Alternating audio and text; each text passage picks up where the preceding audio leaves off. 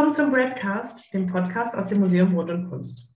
Hier geht es um Nahrung und Ressourcen, Historisches und Aktuelles. Mein Name ist Isabel Graschat und ich leite das Museum. Heute geht es um Weizen und was der Weizen mit dem American Spirit zu tun hat. Anders gesagt, Weizen und Anbau sind in Deutschland ja ein hochemotionales Thema und in den USA ist das auch so, aber in ganz anderer Weise. Und darüber spreche ich mit meinem heutigen Gast, Frau Dr. Kirsten Twellbeck. Hallo Kirsten, schön, dass du da bist. Ja, mich freut das auch, dass ich hier sein darf. Kirsten, du bist Amerikanistin und arbeitest zurzeit am Wissenschaftszentrum Umwelt an der Uni Augsburg, unter anderem an einem Forschungsprojekt zum Thema Weizen. Ja, kannst du uns kurz sagen, worum es in deiner Arbeit geht und wie du als Amerikanistin zum Weizen gekommen bist. Das ist ja jetzt nicht unbedingt naheliegend. Mhm, ja, die Frage wird mir auch öfter gestellt. Vielen Dank dafür.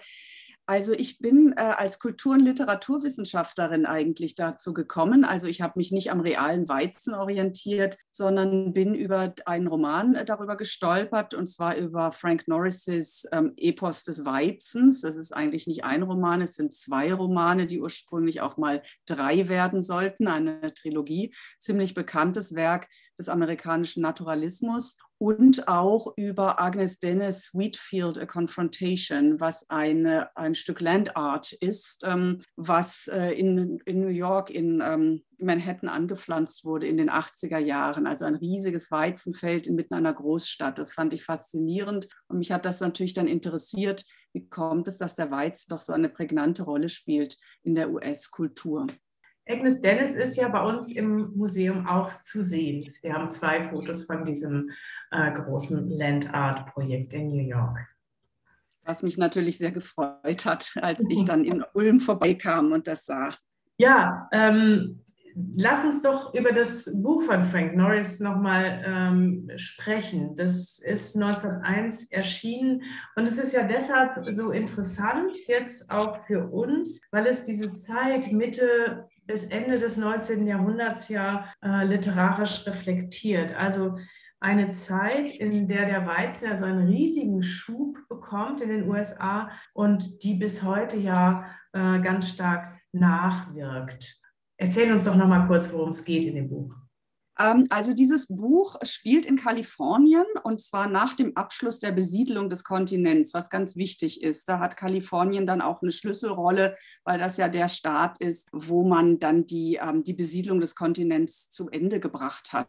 Und wir finden hier eben eine riesige Landschaft voller Weizenfelder, äh, in der eine Gemeinschaft von äh, Großgrundbesitzern lebt und eben sehr erfolgreich diesen Weizen anbaut, der dann äh, zunehmend für den Export bestimmt ist. Und dieser Export bedroht dann eben auch die Tradition dieser Weizenfarmer. Es kommt zu einem Konflikt um Land mit der Eisenbahngesellschaft, die diesen Weizen gleichzeitig natürlich an die Häfen transportiert, um ihn dann nach Übersee zu verschiffen. Und in diesem Konflikt Konflikt kommt es also zu sehr äh, massiven Auseinandersetzungen, auch zu Gewalt. Und das Thema ist im Prinzip ein übergeordnetes. Es ist nämlich dieses Thema, was passiert eigentlich in Amerika nach der abschließenden Besiedlung dieses Kontinents? Was passiert auch mit den amerikanischen Werten, nachdem man also diese Besiedlung zu Ende gebracht hat? Und ich glaube, es ist gut, wenn ich gleich am Anfang sage, es handelt sich natürlich um eine weiße Besiedlung, denn der Kontinent war natürlich vorher auch auch schon besiedelt durch die äh, Native Americans, sodass wir es hier auch mit einer Kolonialgeschichtsschreibung zu tun haben. Also der Weizen ist in gewisser Weise auch ein koloniales Getreide in den USA. Ja, es geht um eine Konfrontation Pharma gegen Eisenbahngesellschaft. Ähm, und die Eisenbahn wird wie eine Krake geschildert, daher auch der Titel The Octopus. Aber auch der Weizen entfaltet ja so ein Eigenleben. Die beiden Sphären werden als Gegenspieler bei Norris in, äh, inszeniert. Aber ist das denn überhaupt stichhaltig? Folgen sie nicht beide letztlich den gleichen Prinzipien der Gewinnmaximierung und der Expansion? Ähm, also das, denke ich, ähm, sind mehrere Fragen. Also einerseits äh, würde ich auch noch mal betonen, dass der Weizen äh, so eine Art losgelöstes Eigenleben tatsächlich entwickelt. Und das ist vielleicht auch so das Spektakuläre an diesem Roman. Da ist eine, ich sagen würde, auch so vitalistische Kraft da drin. Der Weizen macht, was er will. Er wird durch eine unsichtbare Kraft durch das Land gezogen. Er hat was fast Metaphysisches, was ihn dann auch über den Ozean hinausdrängt und was nicht mehr in der Kontrolle der Menschen ist. Also in gewisser Weise hat hier etwas die Kontrolle ergriffen, was vorher nicht da war, aber was von den Menschen natürlich gemacht wurde, weil der Weizen ist natürlich ein Kulturprodukt. Ähm, und dieses Kulturprodukt ist durch den Kapitalismus entfesselt worden. Insofern ist das auch einerseits eine Kapitalismuskritik, ganz typisch auch für diese Zeit, also eine Kritik am entfesselten Monopolkapitalismus amerikanischer Prägung im späten 19. Jahrhundert, wo das Ganze auch spielt. Und wichtig ist vielleicht auch wahrzunehmen, dass es sich um eine Geschichte mit einem wahren Kern auch handelt. Es gab diesen Konflikt tatsächlich zwischen der äh, Eisenbahngesellschaft und den Farmern. Äh, und gleichzeitig ähm, ist es natürlich auch eine gewisse Umarmung dieses Kapitalismus, weil es handelt sich hier nicht um kleine, ähm, unschulige Bauern oder so, sondern es sind von Anfang an Großfarmer, die also diese riesige, auch industrielle Landwirtschaft da betreiben. Und äh, das ist auch was sehr Amerikanisches. Es ist big, big, big, also von, von Anfang an. Und mhm. es geht eigentlich wirklich um die Globalisierung. Und ähm, ja, das macht den Roman natürlich auch sehr aktuell. Genau, das, das wäre, glaube ich, gleich meine Frage. Das Ganze, was äh, Norris da beschreibt, ist ja über 100 Jahre her.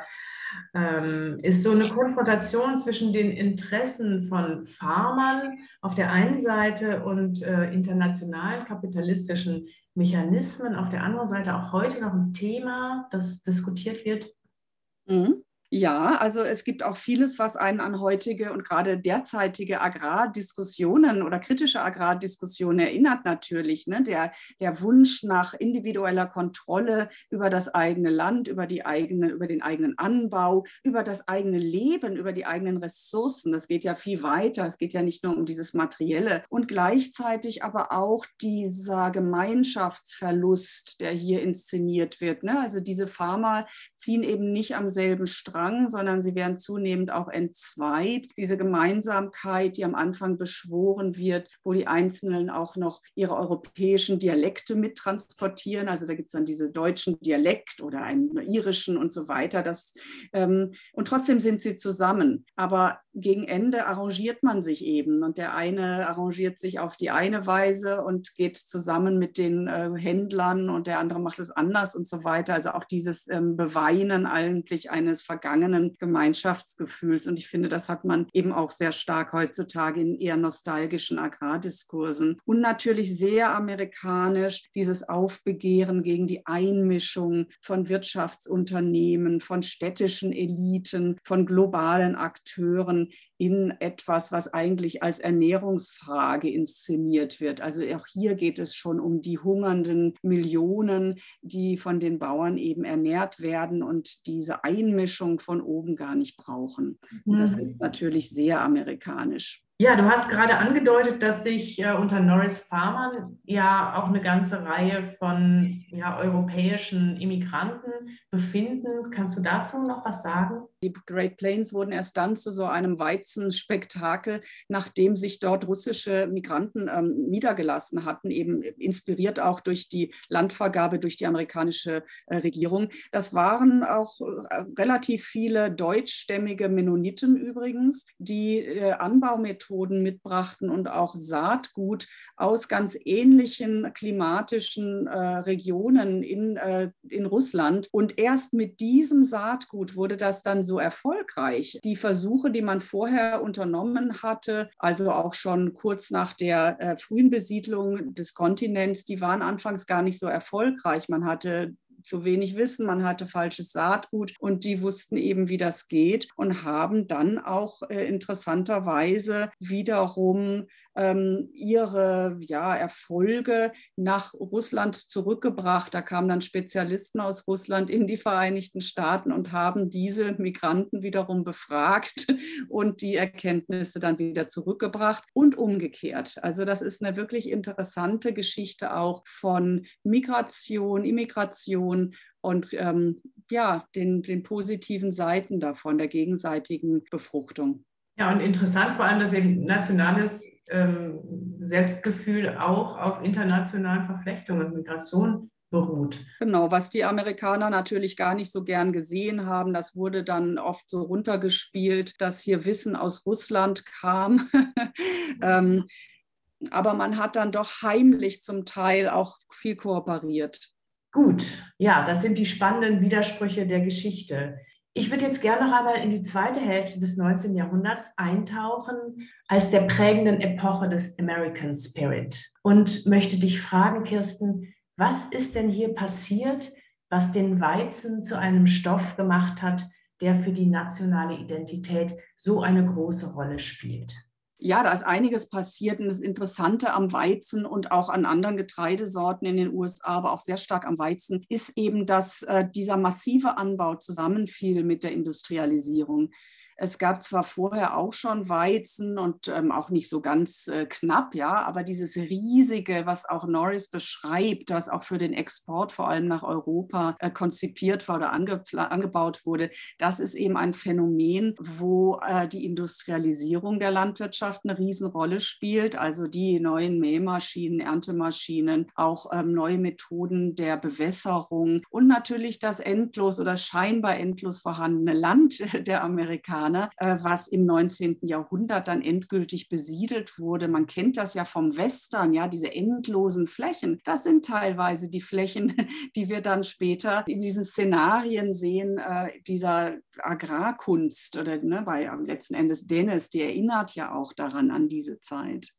Mhm. Genau, also das, der Weizenanbau ist mit Fortschritt ähm, äh, gleichzusetzen. Oder, ne, das ist, glaube ich, eine ganz wichtige äh, Information. Ähm, welche Rolle spielt denn die Frontier? Geht es beim Thema Weizenanbau eben auch um einen Kampf gegen die Ureinwohner, denen man das Land abgenommen hat, und gleichzeitig gegen die Naturgewalten, die man bändigt und, äh, und kultiviert. Die Frontierthese stammt von einem Historiker, Frederick Jackson Turner, der hat die am Ende des 19. Jahrhunderts formuliert. Und das Interessante daran ist, dass das eigentlich eine These zur Mentalität der Amerikaner war. Und diese These ist natürlich hoch umstritten und so weiter, aber sie ist auch sehr hartnäckig und ist auch selber schon fast ein Mythos geworden in den USA. USA, nämlich dieser Gedanke, man hat eine bestimmte amerikanische Dynamik entwickelt, weil man anders als die Europäer eben nicht in Traditionen fest saß, sondern diese Möglichkeit hatte, alles nochmal neu zu erfinden. Und das Bild dafür ist eben diese Westward Expansion, also dieses Vordringen mit seinem Planwagen und so weiter Richtung Westen, was wir dann in den äh, Western eben auch zu so einem populären Genre entwickelt sehen. Und ganz vorne ist natürlich der Farmer, der äh, da mit seiner Hake und mit seinen Pflügen und so Teil dieser äh, Inszenierung ist. Das wiederum wurde gelesen von Turner als eine Art Kultivierungsphase für den amerikanischen Individualismus, für den Self-Made Man und auch für das Demokratieverständnis, was quasi in dieser Zeit dann angeeignet und trainiert werden konnte.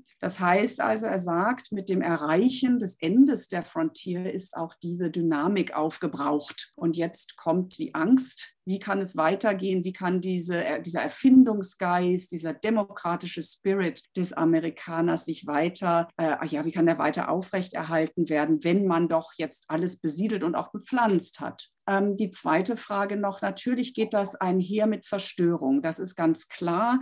Äh, Zerstörung sowohl im Hinblick auf den Genozid an den äh, Native Americans, der natürlich auch schon viel früher mit äh, Vertreibungen begann, dann aber am Ende des 19. Äh, Jahrhunderts dann ganz massiv betrieben wurde, ähm, mit den Reservations, wohin die äh, verschoben wurden und mit auch äh, die unglaublichen ähm, ja, Gewalt, die da angewendet wurde, Enteignungen von Land, was ganz anders genutzt genutzt wurde.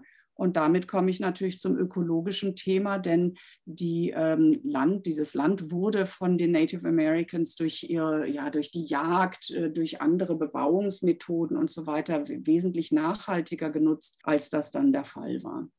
Ja, und da kam es in den 30er Jahren ja zu einer Katastrophe für die amerikanischen Farmer, nämlich auf den äh, besonders ertragreichen Great Plains, also der Kornkammer der USA bis heute. Was ist da genau passiert und äh, was hat es bedeutet für das amerikanische Selbstgefühl? Ja, die Zuhörer kennen Zuhörerinnen natürlich, die kennen wahrscheinlich die Bilder von äh, Dorothea Lange oder Lang, wie sie auf amerikanisch ausgesprochen wird, ähm, von dieser Dust Bowl Experience. Die sind ja fast äh, ikonisch geworden oder auch den Roman Früchte des Zorns von John Steinbeck. Das heißt, es ist auch sehr emotional besetzt und auch sehr ikonisch geworden. Es handelt sich hier um diese, ja, um eine Erfahrung, eine traumatische Erfahrung, nachdem dieses Land des endlosen Versprechens, der endlos, des endlosen Reichtums auch eben an sein Ende gekommen ist, als Ergebnis einer verfehlten Agrarpolitik in den 30er Jahren, die dann auch mit der Weltwirtschaftskrise zusammenfiel. Man hat also, um die Weizenexporte nach Europa immer weiter zu steigern, hat man immer abgelegenere Regionen auf den Great Plains zu erschließen versucht, die dann auch sehr schlecht zu bewässern waren Jahren, ähm, hat zu tief gepflügt, hat also auch äh, Maschinen angewandt, die eben nicht äh, angemessen waren, hat den Boden auch nicht angemessen, also so äh, beackert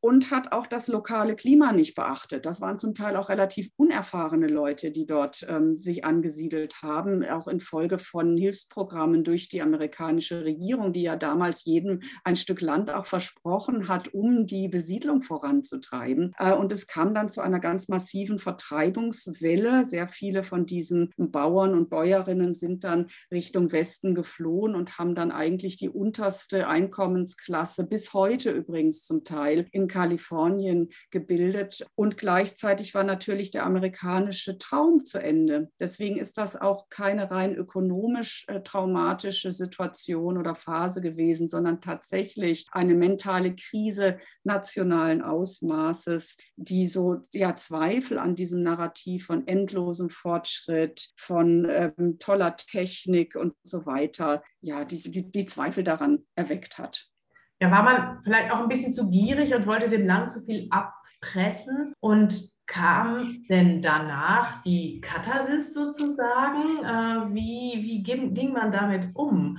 Hat man den amerikanischen Traum, die Agrarpolitik dann reflektiert? Ja, das ist die, der New Deal von Roosevelt. Und ähm, das Interessante im Umgang damit war eigentlich, dass Roosevelt auch äh, sehr schnell begriffen hat, dass es eben nicht nur ein, ähm, ja, ein Ökonom, eine ökonomische Krise ist, sondern eben eine mentale Krise und dass er das auch gleich angegangen ist indem er eben einerseits Hilfsprogramme gestartet hat, also Hilfs, ganz konkrete soziale Hilfsprogramme, auch Umsiedlungen von Kleinbauern, von Landarbeitern. Es gab Kollektivierungen von Kleinfarmen, aber auf der anderen Seite eben auch der kulturelle Teil dieses New Deal, wo versucht wurde, diesen ja, verarmten Menschen auch Würde zurückzugeben. Und in dem Zusammenhang sollte man auch dies, äh, ja, das Fotografieprogramm jener Zeit betrachten. Und das ist eigentlich auch der Grund, glaube ich, warum uns diese Dust Bowl Experience bis heute so, äh, so, so vor Augen steht, weil wir eben diese Bilder kennen von Dorothea Lange zum Beispiel oder auch von Arthur Rothstein, der diese Great Plains äh, oder die beide diese Great Plains fotografiert haben, das Leben der Menschen fotografiert hat, diese haben diese unglaubliche Ödnis fotografiert haben und auf diese Art und Weise eben auch ähm, ja identitätsbildend waren. Okay, ja, der Weizen prägt bis heute das Gesicht des Landes. Äh, wir denken an riesige Weizenfelder, riesige Speicheranlagen und Eisenbahnlinien, äh, die das Aussehen ganzer Landstriche bestimmen. Und wenn wir das sehen von uns aus, dann denken wir Monokultur, Umweltkrise und so weiter. Was denkt der Amerikaner, wenn er solche Bilder sieht? Also natürlich denken viele Amerikaner erstmal genau dasselbe, aber es gibt natürlich wieder dieses konservative Bild des, ähm, des, ja, der Harmonie zwischen Mensch und Maschine, der eben auch aus dem 19. Jahrhundert kommt, wo das alles so äh, nahtlos ineinander fasst, wo auch die von Menschen geführten Maschinen selber so eine mythische Kraft äh, entwickeln, weil sie uns eben als Menschheit voranbringen. Wir kennen ja auch heute den äh, massiven äh, Technik dieses Technikvertrauen der Amerikaner, das unterscheidet sich sicherlich von kritischeren Blickweisen in Europa. Dann natürlich, klar, die Eisenbahn war der ganz große Mythos des 19. Jahrhunderts, diese Erschließung des Landes. Und dazu kam dann natürlich die Glühbirne, der, die Elektrizität. Also dadurch ist die Landwirtschaft eben auch positiv besetzt durch Technik, durch Großlandwirtschaft und gleichzeitig eben nicht als so ein anonymer Betrieb gesehen, ähm, sondern da gibt es eben immer noch diesen Farmer, der seine Familie da durchbringt und in einer schönen Gemeinschaft lebt und so weiter. Das ist eine interessante Mischung, die gleichzeitig nostalgisch ist und eben auch modern.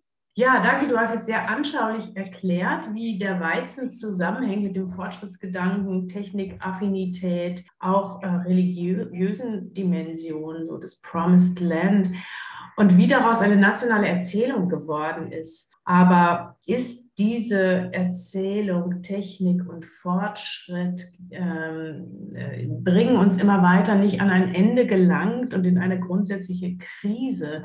Und müsste man diese Erzählung nicht eigentlich umstricken, äh, damit sie anschlussfähig wird für Nachhaltigkeit, Artenvielfalt, Umweltverträglichkeit? Hm, das ist eine wirklich interessante Frage, weil das eigentlich auch eine Frage ist an die Wissenschaft, vielleicht auch an die Kunst und Kultur, dieses Umschreiben. Und es gab natürlich auch in der Wissenschaft und in beiden äh, Bereichen Versuche, das umzuschreiben. Es gibt zum Beispiel Kulturgeschichten der Vereinigten Staaten, die auf die Zerstörung abheben und sagen, es ist eine Geschichte der Zerstörung und nicht eine Geschichte des Fortschritts, mhm. äh, sondern es gibt hohe Kosten. Das wurde natürlich in erster Linie auch gemacht durch die Gewalt ne, an den Native Americans, an die Sklaverei und so weiter, aber natürlich auch aus aus umweltbezogener Sicht, aus ökologischer Sicht ist es eigentlich eine, eine riesige Zerstörungswelle. Und es gibt äh, neben diesem Fortschrittsglauben in den USA ja auch immer einen ganz starken,